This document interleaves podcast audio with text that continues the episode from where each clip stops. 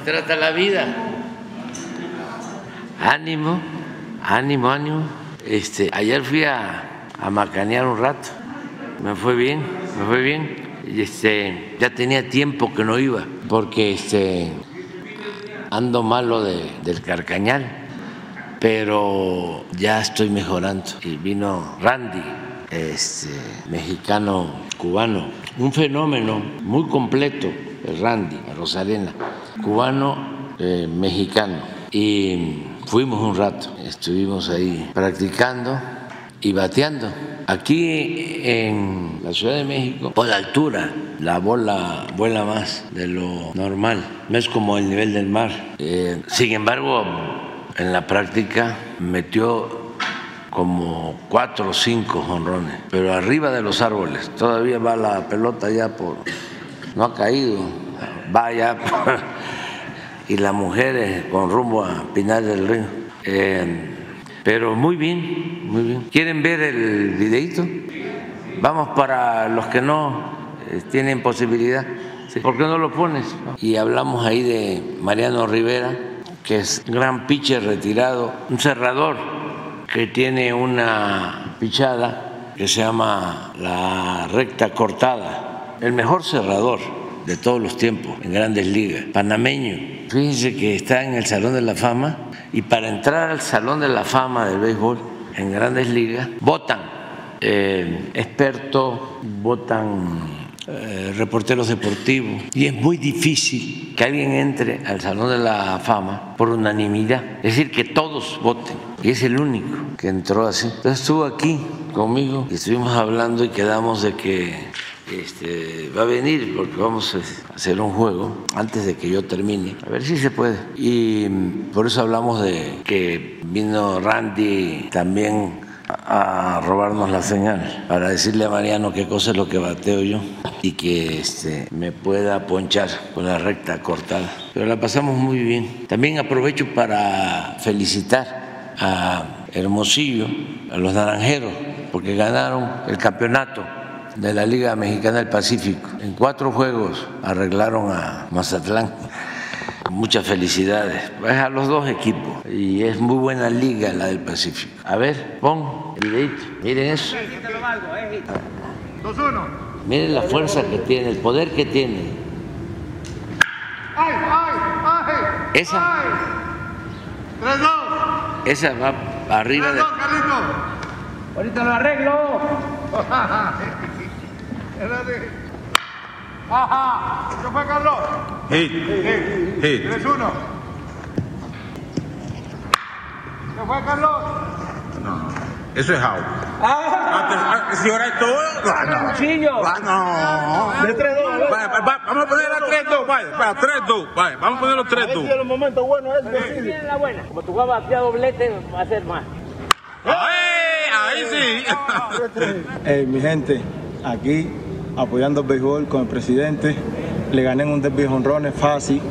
Pero Mariano, cuidado, que el hombre está entrenando y está dando muchas líneas para el medio. Para el field. Si no le ande soplando todo, Mariano, porque lo, lo voy a macanear. Mariano, cuidado, que el hombre está preparando y tiene los poderes. Un saludo a todos. Saludo especial a la gente de México. Gracias por todo el apoyo. Gracias y Dios los bendiga. Gracias, presidente. Vino a dar clínica de béisbol. Este, va a estar creo que en Nayarit. Y qué bueno, todo lo que tiene que ver con, el deporte. Les vamos a informar hoy de que, y agradecer al gobierno de China, porque ya empezaron a llegar los enseres domésticos que se compraron en China y esta es una muy buena noticia para la gente de Acapulco y de Coyuca. Se hizo un video, eh, están trabajando de manera coordinada la Secretaría de la Defensa, la Secretaría de Marina, eh, para seguir con el plan de reconstrucción en Acapulco, no olvidarnos, eh, decirle a la gente que se sigue apoyando, se están reconstruyendo las viviendas, ya se entregaron todos los apoyos, se siguen entregando canastas básicas todos los días de alimentos y eh, se continúan distribuyendo los paquetes de enseres domésticos. Ya resolvimos lo que nos hacía falta, que no se pudo adquirir en el mercado nacional de electrodomésticos. Ya están llegando los barcos de China y van a llegar también de Corea y ya con eso eh, vamos a poder cumplir con el compromiso lo más pronto posible de ayudar a todas las familias de Acapulco y de Coyuca. Entonces se hizo eh, un video que lo vamos a pasar ahora del trabajo que están realizando tanto la Secretaría de Marina como la Secretaría de la Defensa Nacional. Adelante.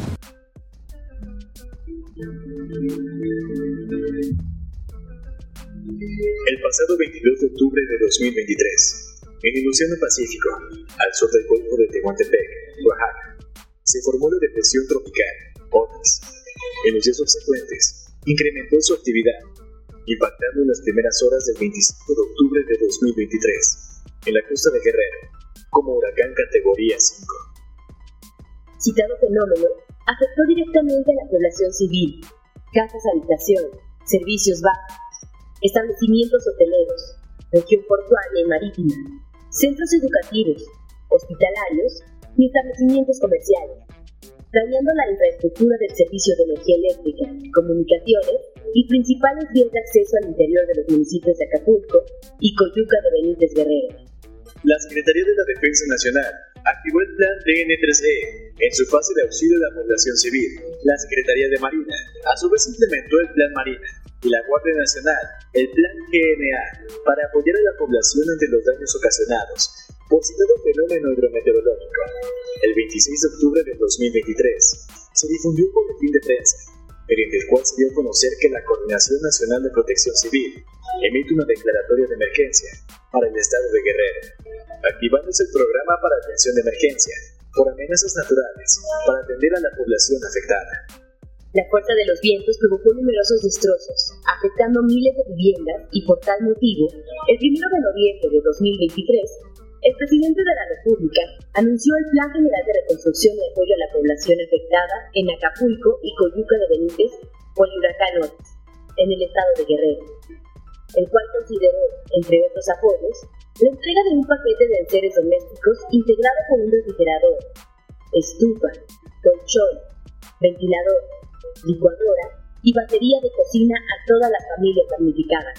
La Secretaría de Bienestar elaboró un censo de afectaciones en diferentes comunidades, realizando visitas en viviendas, negocios y cultivos, para verificar los daños ocasionados y determinar la entrega de citados enseres. A fin de atender la necesidad de adquisición de los enseres electrodomésticos, se buscó la disponibilidad en el mercado nacional, así como a nivel internacional con diferentes países, teniéndose un mayor acercamiento con la República Popular de China y Corea del Sur por las capacidades de sus industrias. El 17 de noviembre de 2023, los mandatarios de México y China participaron en el Foro de Cooperación Económica Asia-Pacífico en San Francisco, California, donde coincidieron en atender la devastación provocada por el huracán Otis, confirmando el Ejecutivo Federal la adquisición de seres con este país. Del 2 al 7 de diciembre de 2023, la titular de la Secretaría de Relaciones Exteriores, en compañía de un equipo multidisciplinario de esta Secretaría, viajaron a China y Corea del Sur a fin de explorar la adquisición de enseres y como resultado de citada visita, se acordó la compra de 59.592 refrigeradores y 34.132 estufas con China y 30.000 refrigeradores con Corea. La República Popular de China informó que citados artículos serían entregados a México en el puerto de Lázaro Cárdenas, Michoacán, realizando ocho viajes a partir del 22 de enero y hasta el 21 de febrero de este año, elaborándose un plan de traslado hacia el puerto de Acapulco Guerrero. El 22 de enero de 2024 arribó al puerto de Lázaro Cárdenas, Michoacán, el primer buque procedente de China, transportando 107 contenedores con 9.016 refrigeradores y 3.930 estufas, iniciándose la descarga de estos enseres. El 23 de enero de 2024 se llevaron a cabo las maniobras de carga en dos buques de la Secretaría de Marina y 35 camiones de la Secretaría de la Defensa Nacional. El 24 de enero, zarparon los buques con destino al puerto de Acapulco Guerrero. Y el 25 de enero, iniciaron el movimiento los tractocamiones militares, arribando en la misma fecha vehículos y buques a citado puerto. En Acapulco son descargados los enseres y pasados a los tractocamiones con destino a tres centros de acopio para su resguardo, empleándose para citadas maniobras 420 elementos, 50 vehículos, 3 grúas y 8 montacargas. En este lugar se integrarán los refrigeradores y estufas al resto de enseres para continuar su distribución a la población afectada a partir del 26 de enero de 2024. Cabe destacar que para llevar a cabo su distribución a la población se empeñarán 3.475 elementos, 140 vehículos de 6.5 toneladas y 6 tractocamiones. Con estas acciones, las Fuerzas Armadas y la Guardia Nacional reflejan su compromiso de brindar atención oportuna, eficaz y eficiente en el auxilio de la población civil en caso de desastre, garantizando la protección de las personas, sus bienes y entorno. Gobierno de México. Pues era informarles sobre la llegada ya de los enseres. Adelante. Buenos días, presidente. Gustavo Torres de la agencia de noticias Notipress. Eh, preguntarle, desde finales del año pasado y principios de 2024, la empresa Boeing, fabricante de aeronaves con las que cuenta, por ejemplo, Mexicana de Aviación y Aeroméxico, eh, ha estado bajo constante supervisión y auditorías por errores de diseño y de seguridad, esto por parte de la Administración Federal de Aviación de Estados Unidos. Eh, esto eh, específicamente los modelos 737 MAX 9, los cuales tuvieron que mantenerse en tierra. si bien Mexicana no cuenta con, con estos modelos específicos, sí tiene Aeroméxico. ¿Le han compartido algún reporte o tiene información de qué medidas se están tomando para garantizar la seguridad de los usuarios una vez que se decidió volver a poner en operaciones estas unidades? Sí, existe esta situación, pero en efecto no tiene que ver con aviones de Mexicana. Eh, tengo entendido que solo de Aeroméxico y ya están tomando ellos medidas. No sé, en general, si tiene información sobre esto. ¿Mande? Acaba de avisar Aeroméxico que ya tiene autorización del vuelo de ah. esas aeronaves. ¿Qué ¿Es ahora? Ah, mira, te estaban escuchando. Ah, Aeroméxico informa que recibió la autorización para reincorporar los equipos Boeing 737 a la operación una vez que concluyan las inspecciones apropiadas por la Administración Federal de Aviación situación que esperamos concluya en los próximos días. Ya. Eh, presidente, en cuanto a Mexicana de Aviación, eh, a unas semanas de, su inicio de operación, eh, tomando en cuenta la inversión que se ha realizado, tanto como para adquirir la marca, gastos operativos, y que cuenta con precios más económicos en comparación con la competencia, ¿cuánto tiene previsto que Mexicana tenga ganancias? Y más importante, eh, si tiene pensado tomar alguno de los vuelos de, Mexicana de Aviación, eh, será quizá con el que vuele rumbo a Palenque eh, para el final de su administración. Bueno, ya está Mexicana volando a varias ciudades de manera normal. Diariamente recibimos un reporte. ¿Quieren conocer el de ayer? ¿Lo tienen? pero ahorita una Todos los días nos informan de los vuelos. Está empezando. Hay muchos. Qué bueno que sale el tema porque eh, no tienen la información.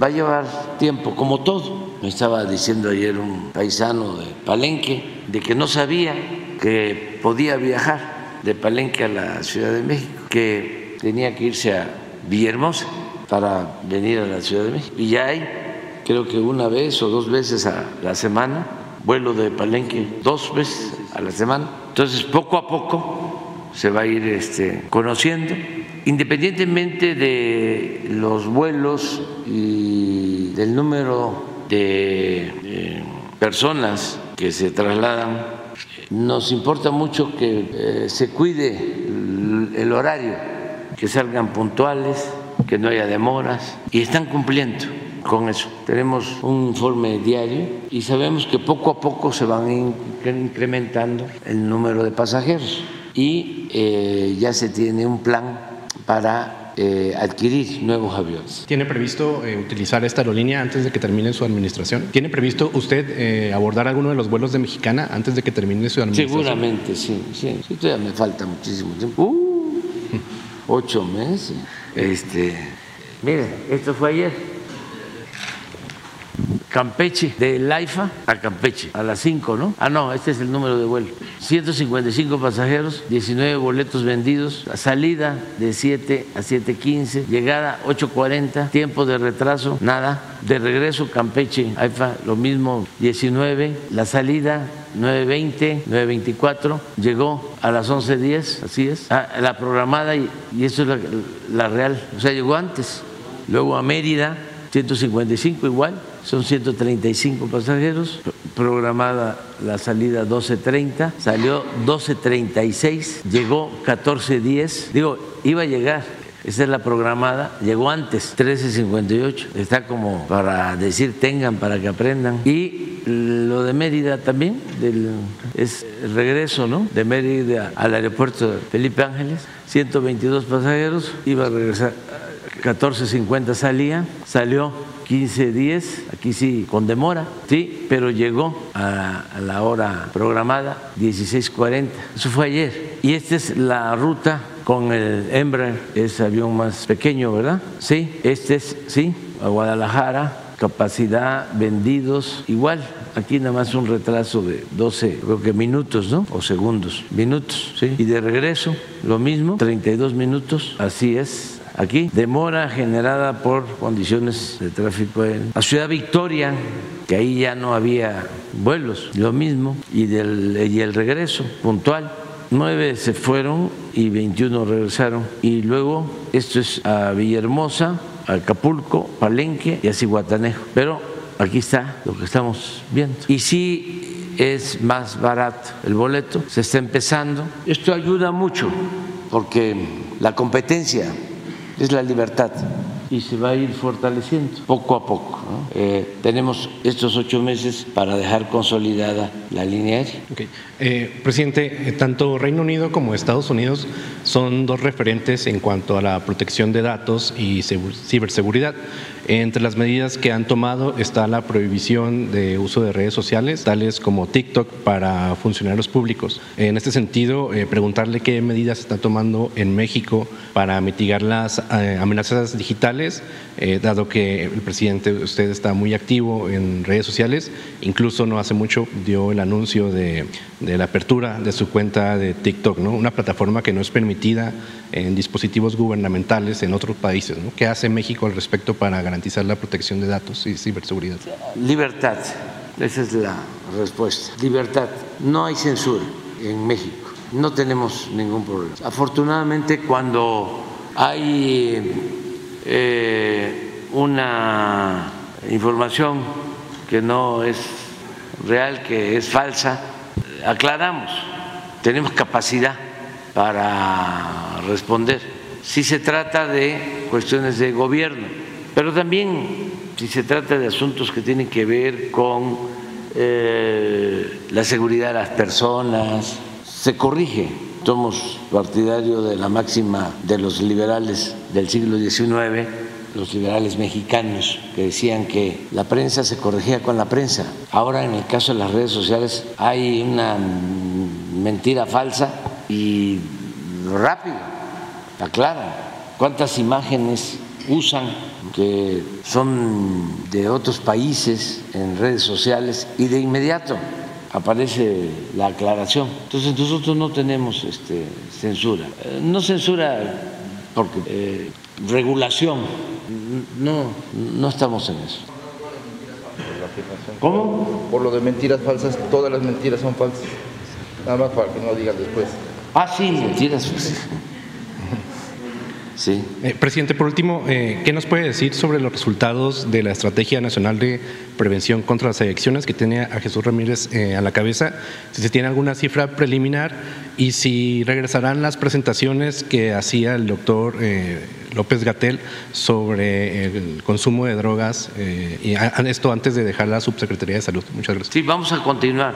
Esa es una campaña permanente. Incluso nos las están pidiendo los maestros y padres de familia, que no eh, abandonemos la campaña de información sobre el daño de las drogas. Una de las iniciativas que voy a presentar de reforma a la Constitución es la de prohibir el consumo de drogas químicas, como el fentanilo, así directo, y eh, otros asuntos relacionados con eh, la drogadicción. Es algo que tenemos que cuidar mucho, eh, de lo que más debe importarnos, el que no se fomente el consumo de drogas y en especial de drogas químicas eh, como el fentanilo, porque son de lo más nocivo, causan muchísimo daño. Eh, es el principal problema, según mi punto de vista, en Estados Unidos. Están sufriendo mucho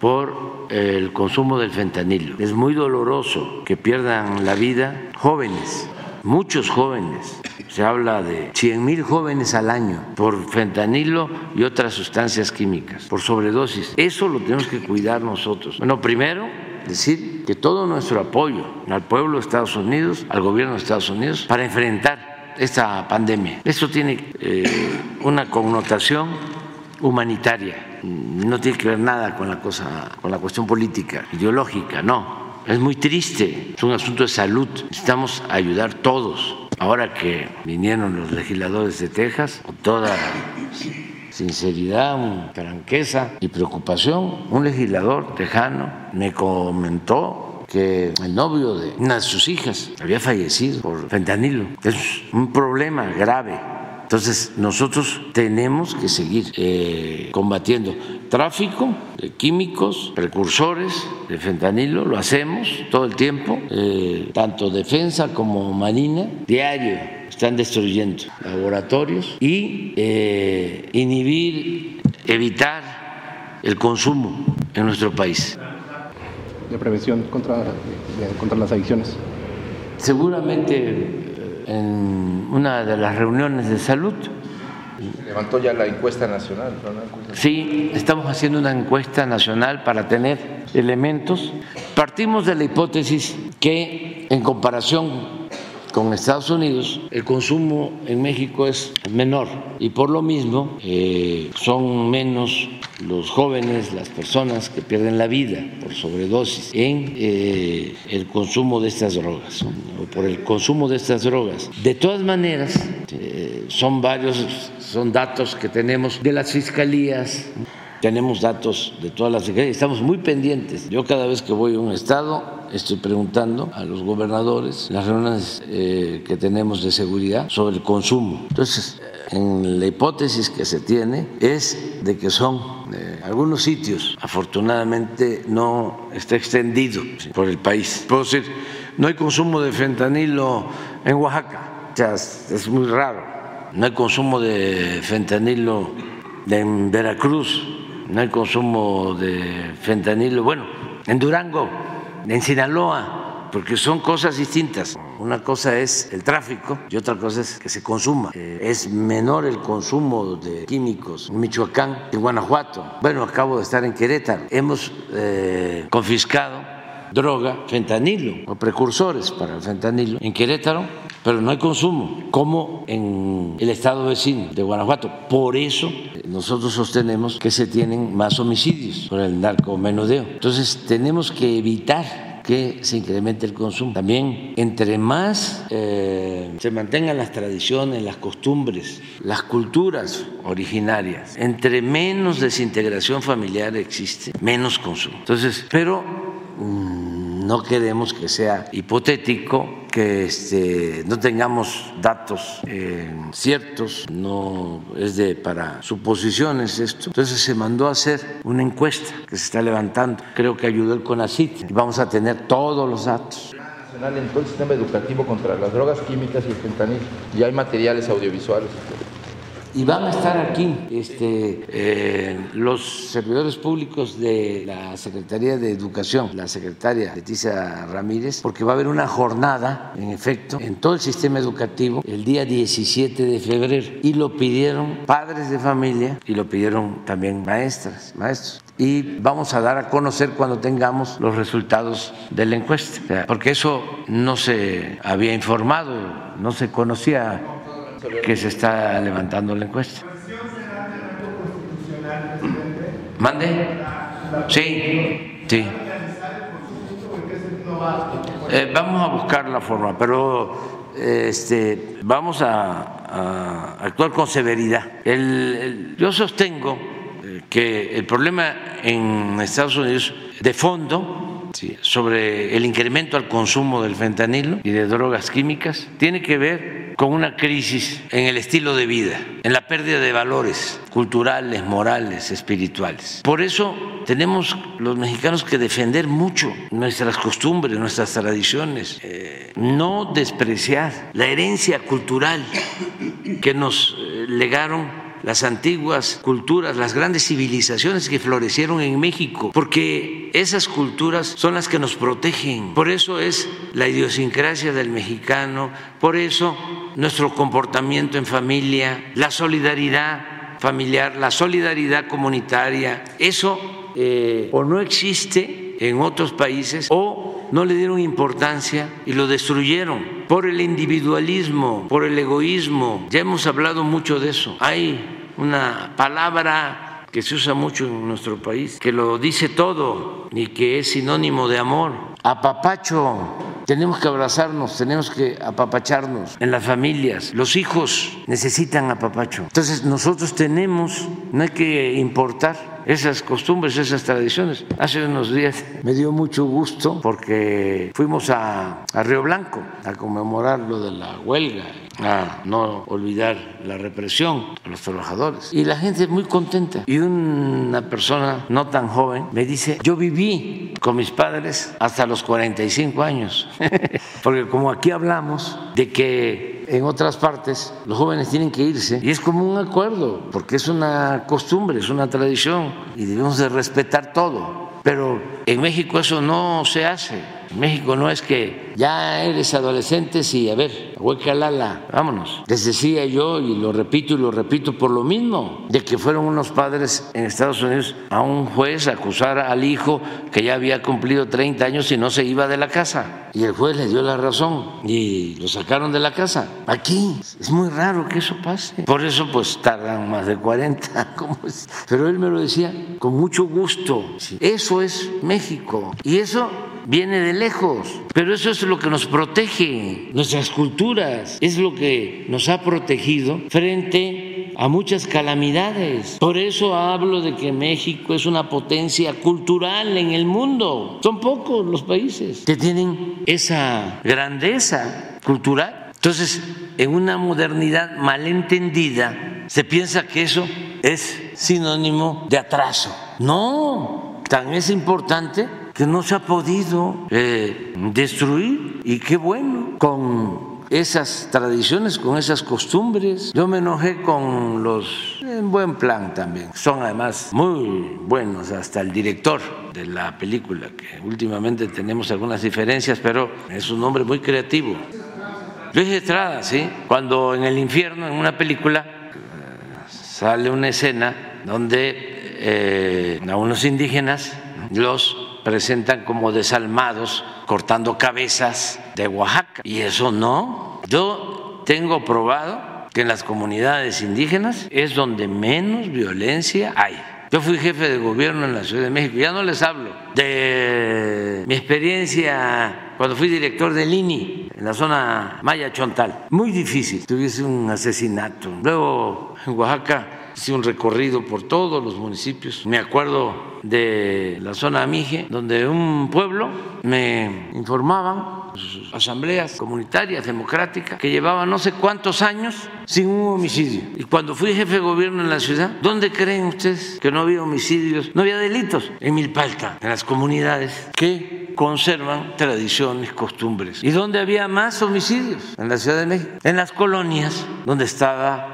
desintegrada la familia, donde estaba roto el tejido social, donde había más individualismo. Entonces, sí, entre más cultura, en la extensión amplia de lo que es la cultura, menos violencia. Por eso eh, lo de eh, el combate a las drogas, el que no se eh, permita que se incremente el consumo de las drogas químicas. Ah, bueno, pero regresando a tu pregunta, este, si se va a prohibir, Sí, y con severidad. En el caso de, los, de, estas drogas que son dañinas, en seis meses este, pueden perder la vida los jóvenes. Eso no lo podemos permitir. Claro, estamos atendiendo las causas, estamos hablando de fortalecer valores, estamos hablando de apoyar a los jóvenes, que tengan garantizado el derecho al trabajo, el derecho al estudio, pero también este, no actuar eh, como si se tratara de cualquier infracción, porque eso, con todo respeto, también les ha afectado en Estados Unidos. Les ponía yo el ejemplo de que eh, se autoriza en Estados Unidos que los basquetbolistas de la liga profesional puedan fumar marihuana. Fíjense el ejemplo, en una concepción también equivocada de lo que es la libertad. Sí, libres, pero ¿cómo se le va a dar ese ejemplo a los jóvenes? En el deporte y se permite no, no, no, eso es que lo que siempre se dice, ¿no? Sí, puede haber ese riesgo, pero es peor el riesgo a que se fomente el consumo de una droga que destruye, y no solo eso, destruye a las personas y produce mucha violencia. ¿Cómo se controla la violencia cuando hay un consumo generalizado? Nosotros lo vemos con mucha claridad. Guanajuato tiene niveles económicos de los mejores del país pero algo sucedió y empezó a crecer el consumo de drogas químicas. Y por eso Guanajuato hoy es de los estados con más homicidios. Y esa es la causa principal. Entonces, no podemos en estos casos eh, voltear a ver a otro lado y seguir hablando del tema, seguir eh, incluso debatiendo, porque esa opinión de que se va a criminalizar el consumo está muy extendida. vamos a ver este, si eso conviene o no conviene. Cuando el Estado no cumple con su responsabilidad social, podría ser, podría ser, de que se haga el cuestionamiento que no hay que criminalizar el combate a las drogas. Pero si se está atendiendo las causas, si se están dando oportunidades de estudio y de trabajo, ¿por qué permitir eh, que los jóvenes sean eh, objeto de la drogadicción y de la delincuencia? Ese es un buen tema, es muy buen tema. Eso es lo mismo acerca de la militarización, así, ¿no? Este, no eh, usen a las Fuerzas Armadas en tareas de seguridad porque es militarizar. A ver, ¿qué es eso? No me vengas con esos este, clichés, explícamelo. ¿Cuándo ha habido un golpe de Estado en México? Desde la época de Madero. ¿Cuál es la característica de las Fuerzas Armadas de México? ¿Son iguales que las Fuerzas Armadas de otros países? ¿O es que el pueblo de México no cuenta y cuando se hacen eh, las encuestas del INEGI, ¿eh? no de empresas que cucharean, ¿cuál fue la última encuesta del INEGI sobre la opinión del Ejército y de la Marina? Aquí que están los secretarios. Que el, pueblo no, no cuenta, nada más cuenta una élite, opinólogos, sabiondos, vamos bien. Eh, este, entonces, vamos a debatir esto. Ya no demos por sentado ¿no? todo. Pues si fuese así, pues, tendríamos que aceptar de que si aumentan los salarios, aumenta la inflación, o que el problema de México es que los de la economía informal no pagan impuestos, o aceptaríamos de que si le va bien a los de arriba, les va a ir bien a los de abajo, o aceptaríamos que hay que triunfar a toda costa, sin escrúpulos morales, de ninguna índole. Nada, nada, ¿qué, qué vamos a estar aceptando esos sofismas, esas mentiras? Ahora ya me enteré de que una candidata del bloque conservador va a tener mañanera, me da mucho gusto este, a las 10 de la mañana. No le hace, no le hace. Es que los este, fifís no crean que se levantan temprano. Este, este, pero está bien, está mucho, muy bien, que eso es parte de la libertad. Cuando teníamos nosotros nuestra mañanera hace más de 20 años, no, sí, como 20 años, cuando fui jefe de gobierno, salieron también del bloque conservador, un partido, del PAN, sí, que iban a, a la misma hora a, este, a informar. Ya hay ese antecedente y estuvieron creo que como un mes, dos meses tres meses,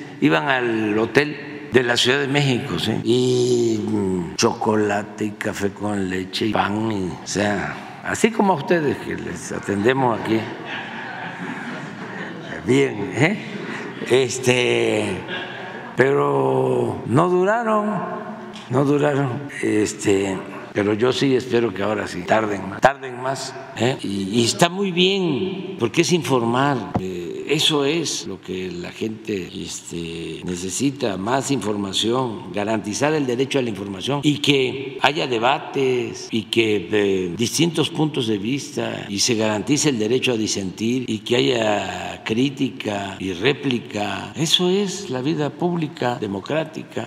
Lo celebro eso. Miren, confianza social en autoridades, porcentaje de población de 18 años y más que manifestó confianza en instituciones a cargo de funciones de seguridad pública en ciudades. Es una encuesta que se hace en las ciudades del país, la hace el INEGI. Este es de diciembre del 23 y se compara con la de septiembre del 23. La hacen cada tres meses, creo. Tres o cuatro meses, este, Jesús, cada ¿Cuánto tiempo hacen la encuesta? ¿Es septiembre? ¿Cada tres o cuatro meses? Cada trimestre. Cada trimestre. Mire, Marina tiene 86.8 de aceptación. El Ejército 83.5. La Guardia Nacional 76.2. La Policía Estatal 55.2. Las policías municipales 51%. Entonces, eso de... Eh, que se militariza el país, eh, la dictadura, eh, el predominio de la violencia, el riesgo de la democracia, todo eso es parte de la propaganda y es válido, ¿no? pero se puede debatir. Adelante. Buenos días, señor presidente. José Manuel Fuentes de Capital 21. Eh, preguntarle sobre la inauguración que va a ser hoy de la gasolinera Bienestar. ¿Cuál es la importancia, presidente, de tener estas gasolineras? Y también si nos podría dar un balance de gas Bienestar, por favor. Bueno, eh, vamos a inaugurar hoy, en efecto, una gasolinera o gasolinería. Sería bueno aclarar con los lingüistas cómo se debe decir, porque a mí me han dicho que debe ser... Eh, son, correctas. Es gasolinera, lo correcto, eh, pero se habla de gasolinería, ¿no?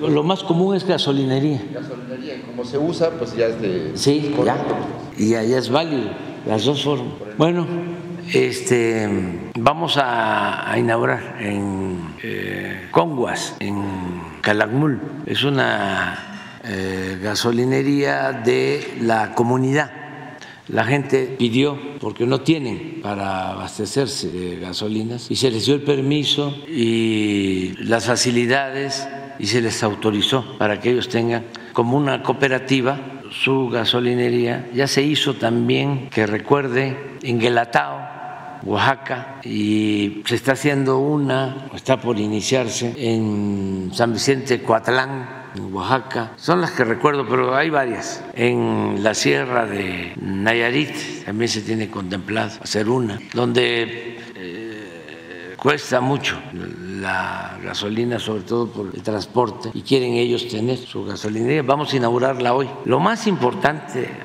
además de la gasolinería que para los conguas es necesaria, es que vamos a inaugurar lo que decía yo ayer, el acueducto de 90 kilómetros para llevar agua a Espujil, que esa es una obra importantísima, porque eh, siempre han padecido mucho por la escasez de agua. Entonces vamos a las dos cosas, vamos a, a inaugurar el acueducto y la gasolinería. Y lo otro que me preguntaste. Sobre, bueno, el balance de gas bienestar de, esta empresa. Ah, muy bien. Pues este, vean los los resultados. Dicen que en política, aunque yo no estoy del todo de acuerdo, lo que cuenta son los lo, que cuentan, lo que cuenta son los resultados. Vean cómo están los precios del gas y podríamos incluso, este, yo creo que aquí está marcado de cuándo inicia el gas para el bienestar. Lo iniciamos porque estaba arriba no, pero no, no es esta. Eh, ¿Lo, mande? Sí, creo que sí fue aquí. Es que se nos fue muy arriba el, gas. Y este, aquí se tomó la decisión de lo del gas para el bienestar. Y también se establecieron precios máximos, que aprovecho para agradecerle mucho a los de las empresas gaseras que han cumplido. 21 inicia gas bienestar. 31 de agosto del 21. Este es 21, sí, por aquí.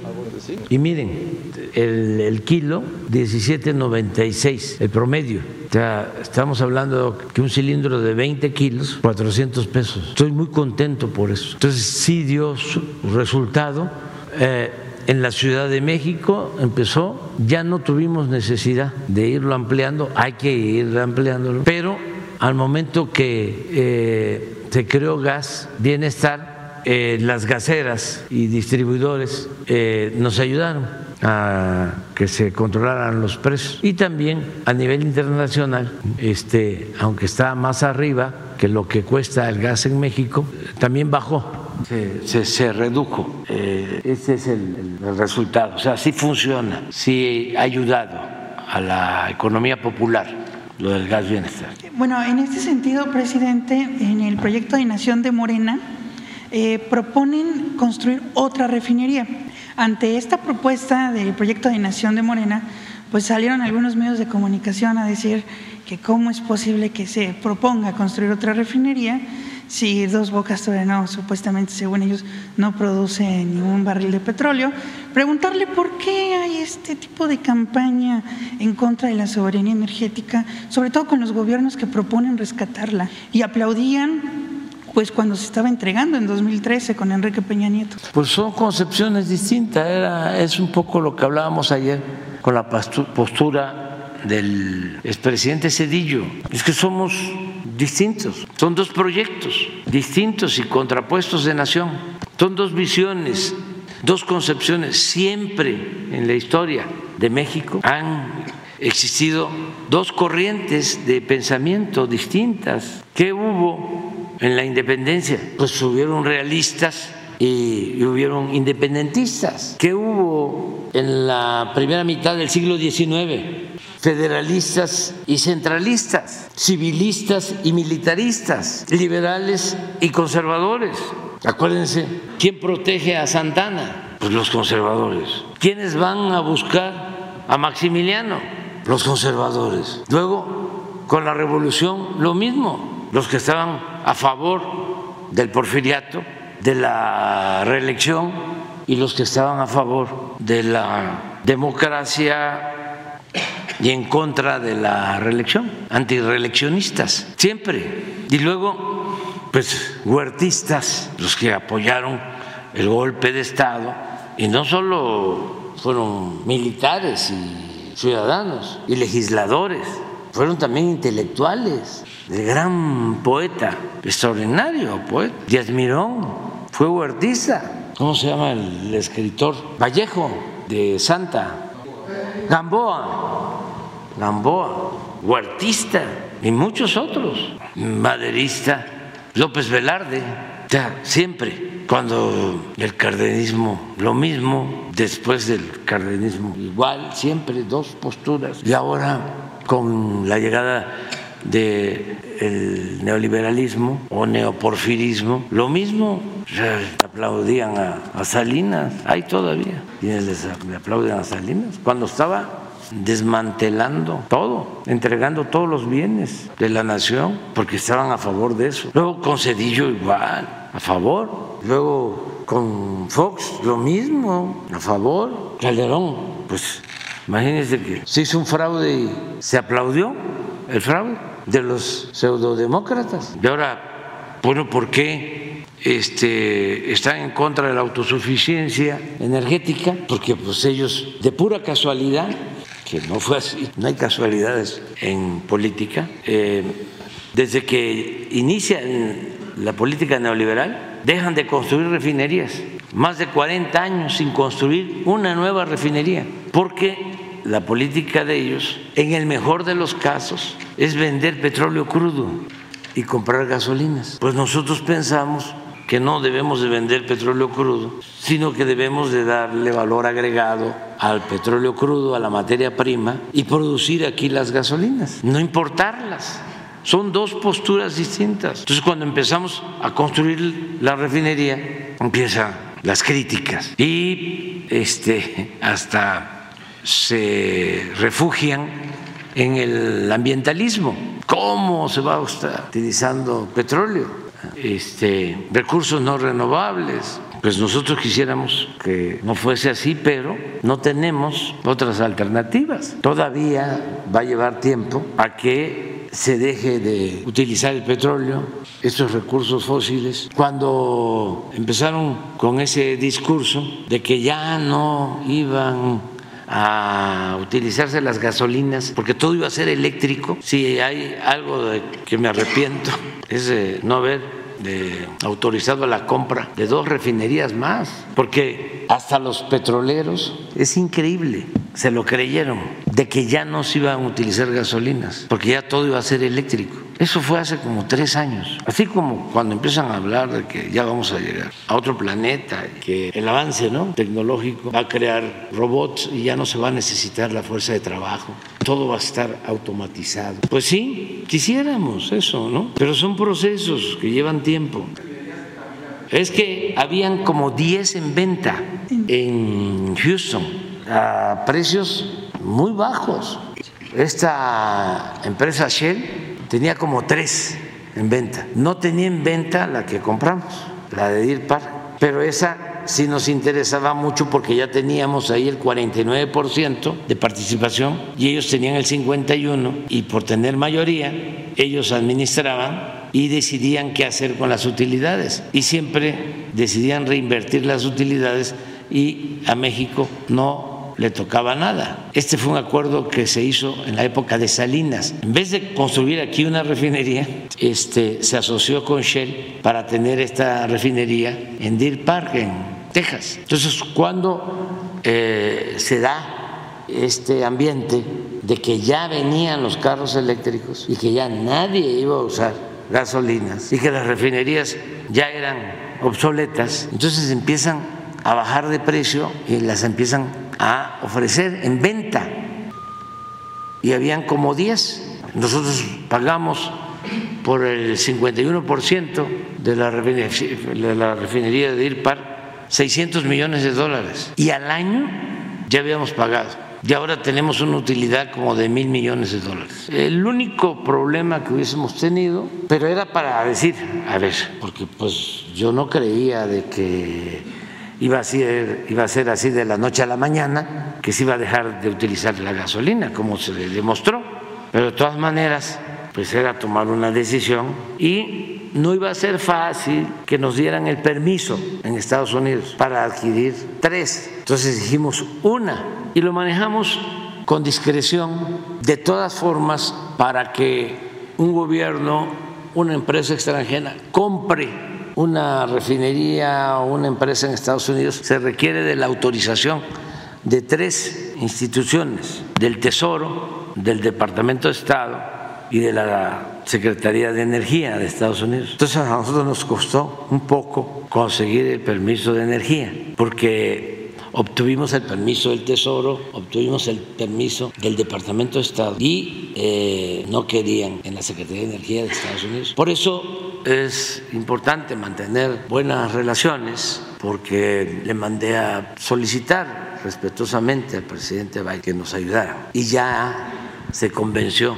la Secretaría de Energía de Estados Unidos, ya nos autorizaron la compra, pero para tener una idea, la refinería de Deer Park que produce 320 mil barriles diarios, 320 mil barriles diarios, eh, no produce eso, eh, esa es su capacidad de generación, produce como 280 mil barriles diarios. Al final de cuentas, eh, costó 1.200 millones de dólares. Y la nueva refinería de Dos Bocas nos está costando 12 mil millones de dólares. O sea, para que tengan una idea de cómo estaba el precio en ese entonces. Entonces tuvimos la suerte, compramos la refinería, fue muy bueno invertir en la refinería de Dos Bocas, porque esa refinería no cuesta 12 mil. Si la hacemos eh, ahora nos cuesta 20, 25 mil millones de dólares.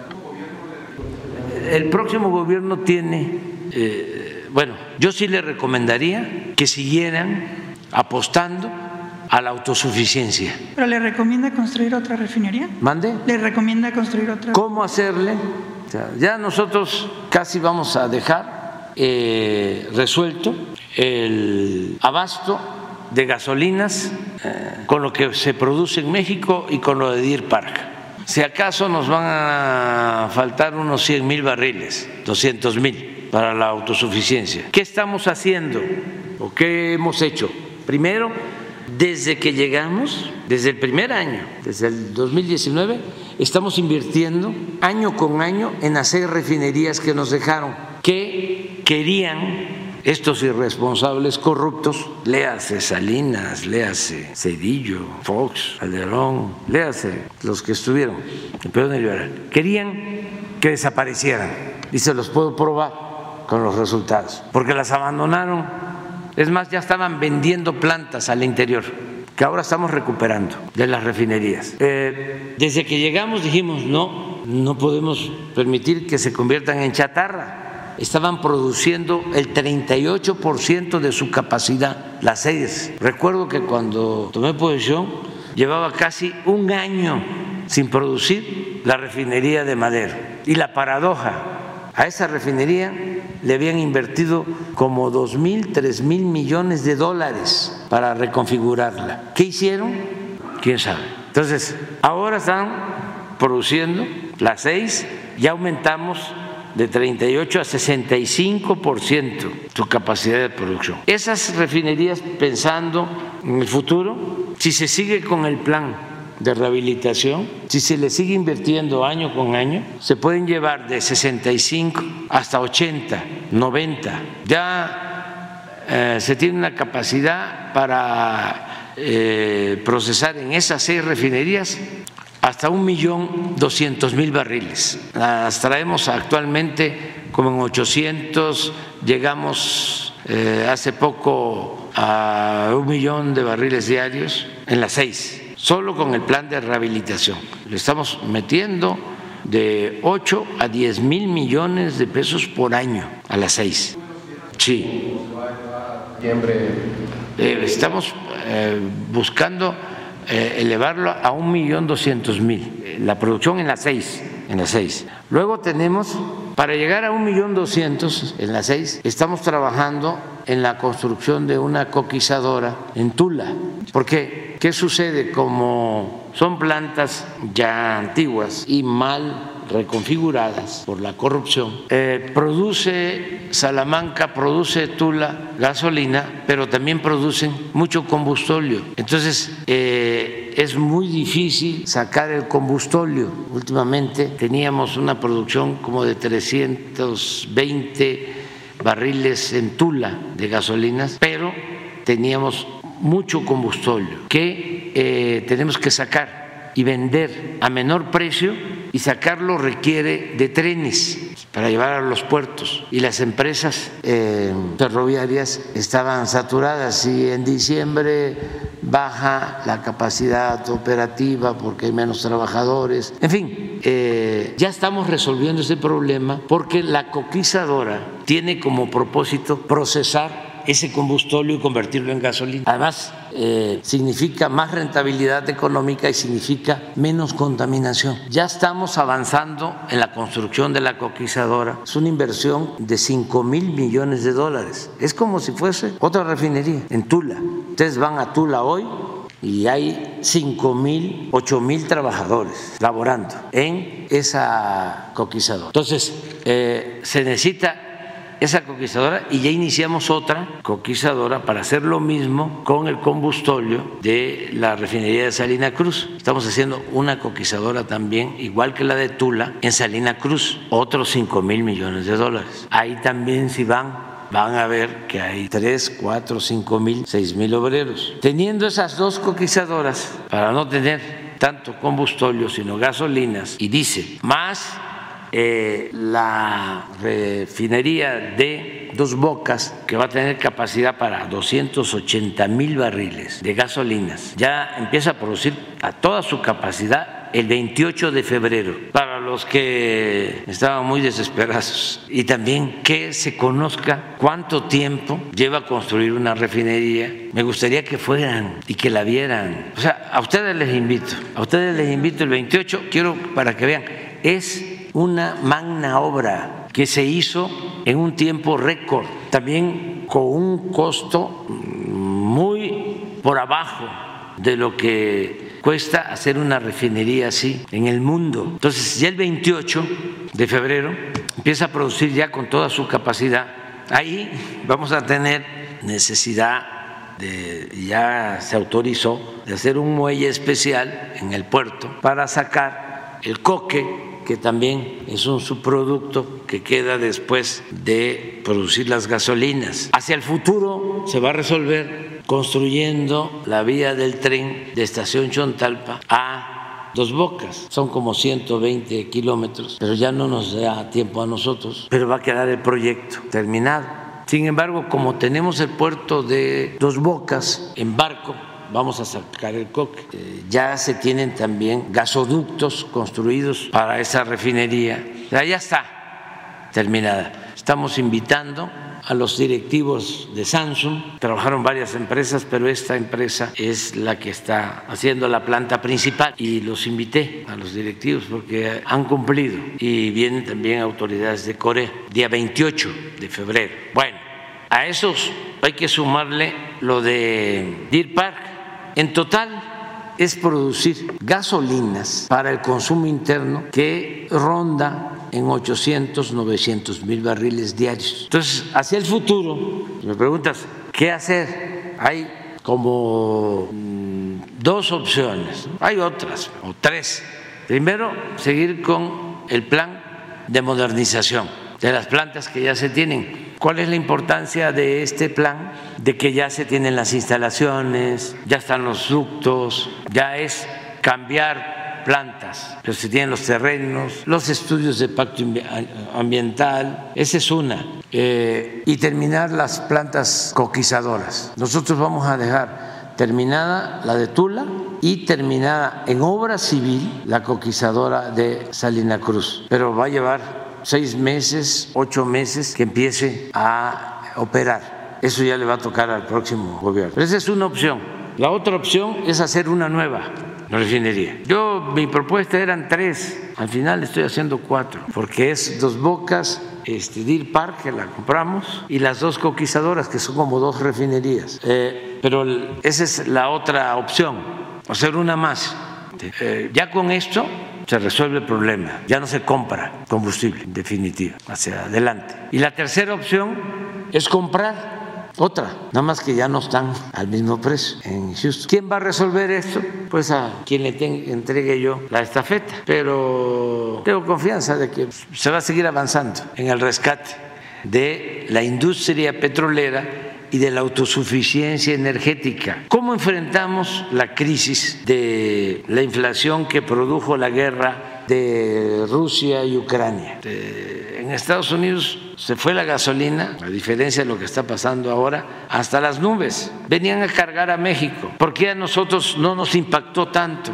Porque decidimos no aumentar el precio de las gasolinas. Eso se puede hacer cuando el Estado es soberano, cuando existen empresas públicas. Si eh, es eh, un país donde el Estado no tiene empresas públicas, pues es el mercado el que manda. Entonces no hay control en el precio de la gasolina. Imagínense, si nosotros no tenemos control en el precio de las gasolinas, no vamos a tener control de precios. No me refiero a imponer cuánto tienen que costar los alimentos, no, control, porque ¿de qué depende la inflación? En mucho del precio de las gasolinas, del precio de los alimentos, están relacionados. Entonces nosotros controlamos en esa crisis el precio de las gasolinas, no subieron, en Estados Unidos sí, y por eso es importante que el Estado conserve estas empresas estratégicas. Esa idea no la comparten con nosotros los tecnócratas. Ellos este, quisieran que todo quedara al mercado. Quieren la libertad, pero ¿saben qué libertad quieren? La del zorro en el gallinero. Pues eso no se puede. No se puede. Tiene que este, intervenir el Estado. No se puede diluir el Estado o no se puede solo usar al Estado para proteger intereses particulares.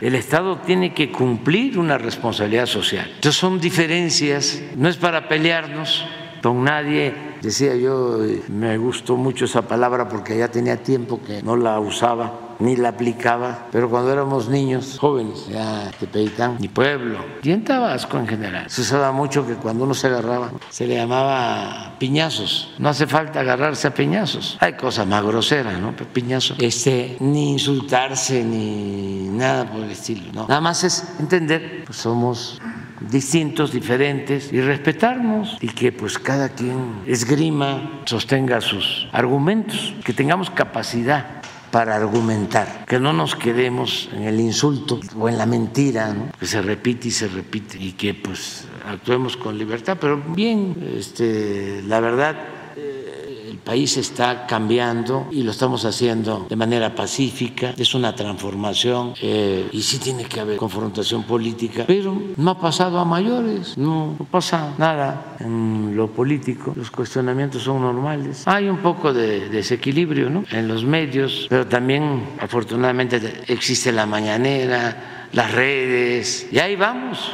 avanzando. Muchas gracias, presidente. Gracias, presidente. Muy buenos días a todas y a todos. Liliana Noble de Pulso Saludable. Señor presidente, organizaciones de la sociedad civil eh, están generando una campaña que se denomina tu salud vale más que sus ganancias. Está, va a estar dividida en tres etapas y la primera durante todo el mes de febrero va a estar destinada a generar conciencia a las ministras y a los ministros de la Suprema Corte de Justicia de la Nación para que no, ponderen en, primer lugar el bien mercantil sobre el de la salud relacionado con eh, todos estos juicios de amparos que hay por eh, el incumplimiento que se hace a la Ley General del Control del Tabaco, particularmente con estos amparos en donde se, se habla eh, del espacio libre de humo de tabaco hay amparos porque no quieren algunos establecimientos esta, esta realidad y la parte de la publicidad. Si bien es cierto que, eh, el derecho a, la libertad del consumo es, inherente a cualquier ser humano, también es cierto que la salud tendría que tener un una primer, primer eh, eh, debate y no estar cuestionando si vale más la salud de los de los seres humanos que el, tema mercantil. Ellos aluden que pierden eh, millones de pesos. La realidad es que uno de los productos eh, que más eh, beneficios económicos o ganancias económicas generan son los productos de tabaco. En ese sentido, señor presidente, ahora que usted va a presentar estas políticas de, relacionadas con la Constitución el próximo 5 de febrero, yo quisiera preguntarle si alguna va a estar relacionada con este tema del tabaco y con los dispensadores electrónicos de nicotina, como son los cigarros electrónicos y, por supuesto, los vapeadores. Esa sería mi pregunta. Sí, vamos a presentar algo. Y no estamos de acuerdo con ese criterio de la Corte de que se afecta, si se prohíben los vapeadores, la libertad de mercado. Imagínense, es lo más antisocial que puede haber sostener eh, esa postura. Es muy probable que cuando hablemos del consumo de las drogas van también a esgrimir, a utilizar eso como excusa, el que se afecta la libertad de comercio, que desde luego está en la Constitución, pero este, pues tiene que tener límites, no puede permitirse que se comercialice libremente un producto que hace daño que destruye eh, la salud de las personas. El caso de los vapeadores. Además, no se puede permitir algo que eh, oculte de qué están hechos los productos, qué sustancias tienen, qué es lo que pasa con los vapeadores. Se hizo un estudio y se encontraron 25 sustancias químicas dañinas y que decían que no afectaban en nada. Claro, muchísimo dinero de por medio, mucho dinero en lo que llaman lobby, que no es más que coyotaje y corrupción. Entonces, sí vamos a presentar así como lo de eh, el consumo de drogas químicas como el fentanilo, así también vamos a pedir la prohibición de los vapeadores y también otras cosas que no quiero adelantar ahora, pero este eh, sí se va a plantear porque es un criterio mercantilista y corrupto para este, ser claros, porque eso es corrupción. No se le puede no se puede justificar algo así con la libertad de mercado, con la libertad comercial. No se puede, de ninguna manera. Son derechos humanos, es el derecho a la salud. ¿Cómo se va a atentar contra la salud de la gente, contra la salud de los jóvenes sobre todo? Entonces vamos a, volver a plantearlo. Y qué bueno que va a haber esta campaña este, que ayude, que se ha ido avanzando.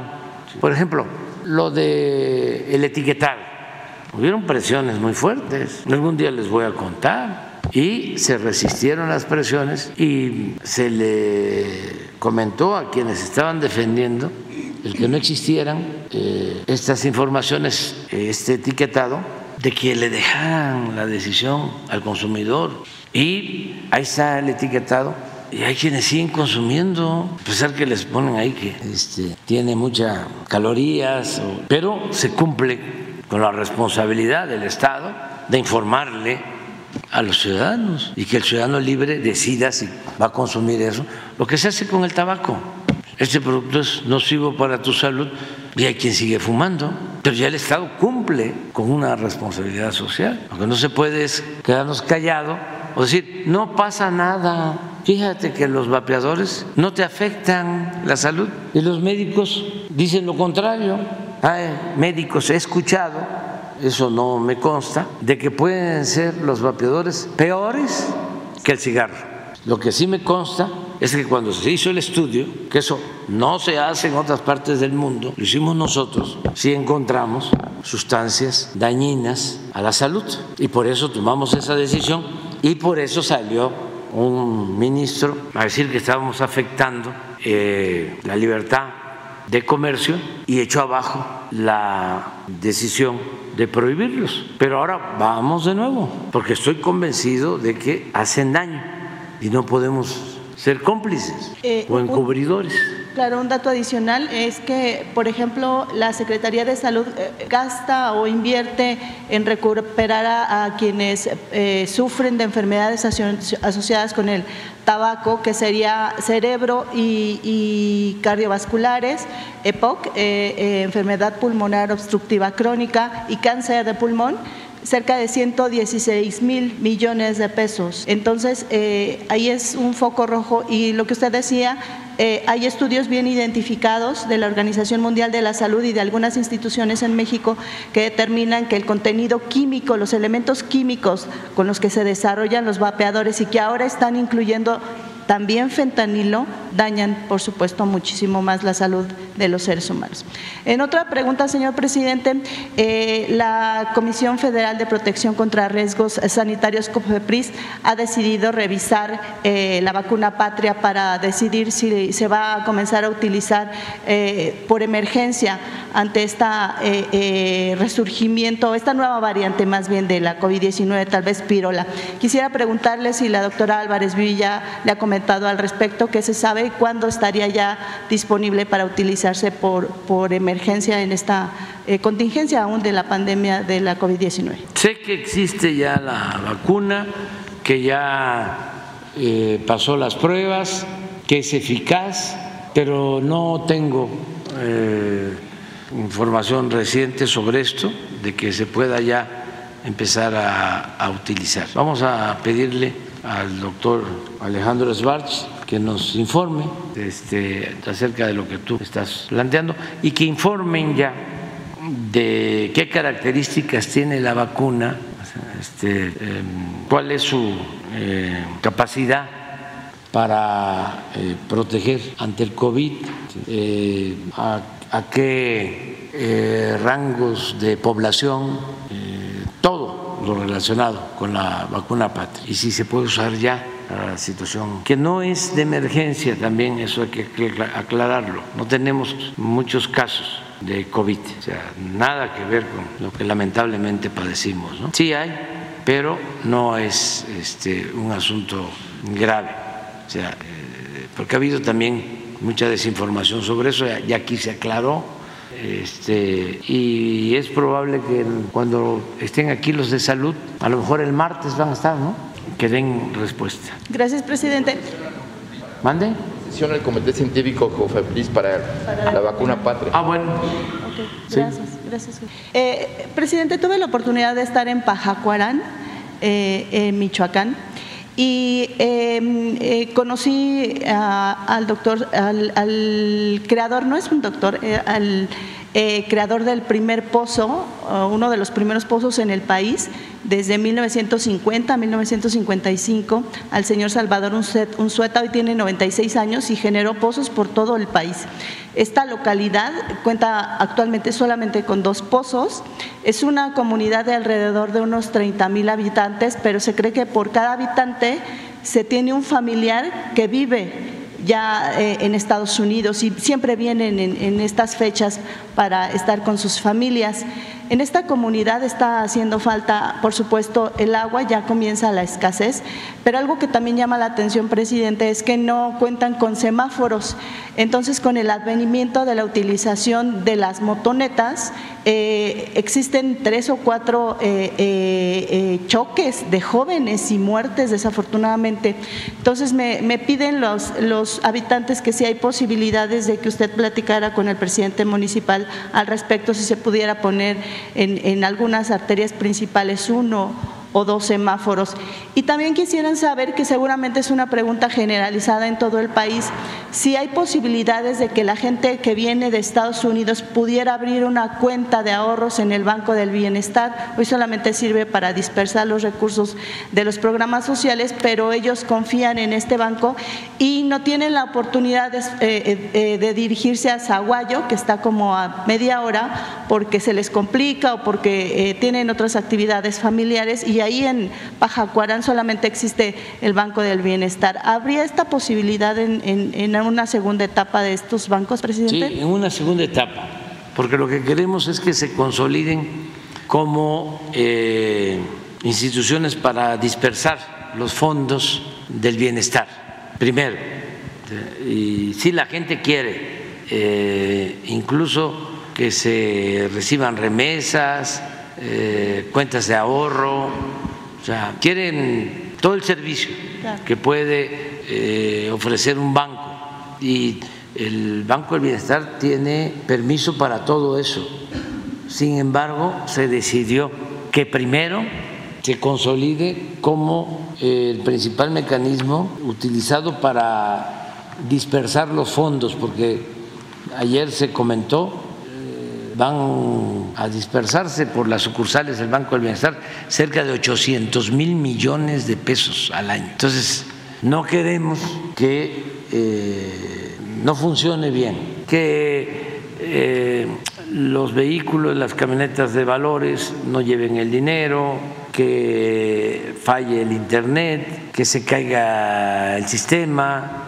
O sea, queremos que funcione bien, que no tengan que hacer muchas colas, sobre todo los adultos mayores. Cuando se empezó la construcción de los bancos, les comento, pues se pensó en un banco austero con sus cajas, ventanilla, eh, su caja fuerte, una entrada para los vehículos de valores y se consiguieron los terrenos, llevó tiempo, eh, los ingenieros militares ya construyeron 2.750 sucursales, una cosa única, 2.750 sucursales. Cuando llegamos al gobierno habían mil municipios con bancos, ahora hay 2.000 y aumentó por los bancos del bienestar, porque se daba el apoyo, pero tenían que ir a sucursales que estaban a dos, tres horas, ahora no ahora les queda muy cerca y pueden sacar sus recursos, pero eh, nos dimos cuenta de que llegaban adultos mayores y tenían que hacer eh, cola eh, con el sol, el agua, y decidimos agregarles unos techos afuera y ya también ya llevamos casi todos los techos y algunas sillas, porque lo que queremos es que el Banco del Bienestar sea un centro integrador. Además, que puedan llegar los adultos mayores, que puedan ahí conversar, platicar, intercambiar experiencia con otros, verse con los amigos, amigas, y por eso se optó también por el, techo. Entonces ahí vamos, pero lo primero es el que eh, se tenga capacidad y de manera eficiente, sin eh, eh, errores, para distribuir todos los programas de bienestar. Ahora va a ser una prueba importantísima porque todo febrero va a ser entrega de recursos, como viene la veda, se van a entregar por adelantado apoyos entonces van a estar los bancos llenos. Va a ser una, una prueba para que este, se cumpla. Y lo segundo, eh, vamos a buscar al presidente municipal. Le voy a pedir a Rosa Isela para lo de los semáforos. Gracias. Presidente, y ahora que mencionaba José Manuel y, y, el compañero del Heraldo sobre el tema de, de las refinerías, me surgió la duda eh, DIRPAC y la refinería de Dos Bocas, más las dos cotizadoras, ¿eso hablan de ya tener una eh, autosuficiencia energética en, el, materia de, gasolina?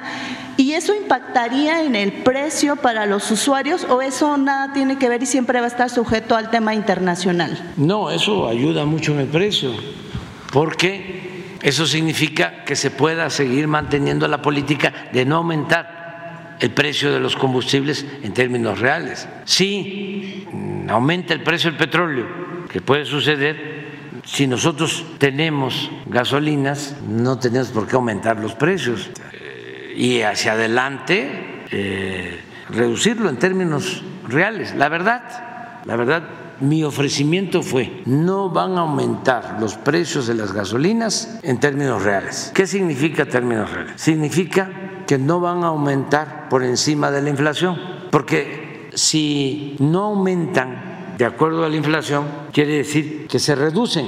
Entonces, mi compromiso fue no van a aumentar en términos reales, solo la inflación. Eso fue lo que planteé. Hoy puedo decir que no solo hemos cumplido con que no han aumentado los precios de las gasolinas en términos reales, sino que han disminuido este, los precios, porque eh, han estado abajo de la inflación y lo podemos probar. Y desde luego abajo de lo que costaba la gasolina en los sexenios anteriores. Pero eso se puede lograr si se tiene eh, una industria nacional pública. Si se tiene a Pemex. Y el propósito de estos corruptos neoliberales era destruir a Pemex y destruir a la Comisión Federal de Electricidad y tenernos a todos los consumidores mexicanos sometidos eh, a el manejo de precios de las empresas particulares, del petróleo o de la industria eléctrica. Ese es el asunto. Crearon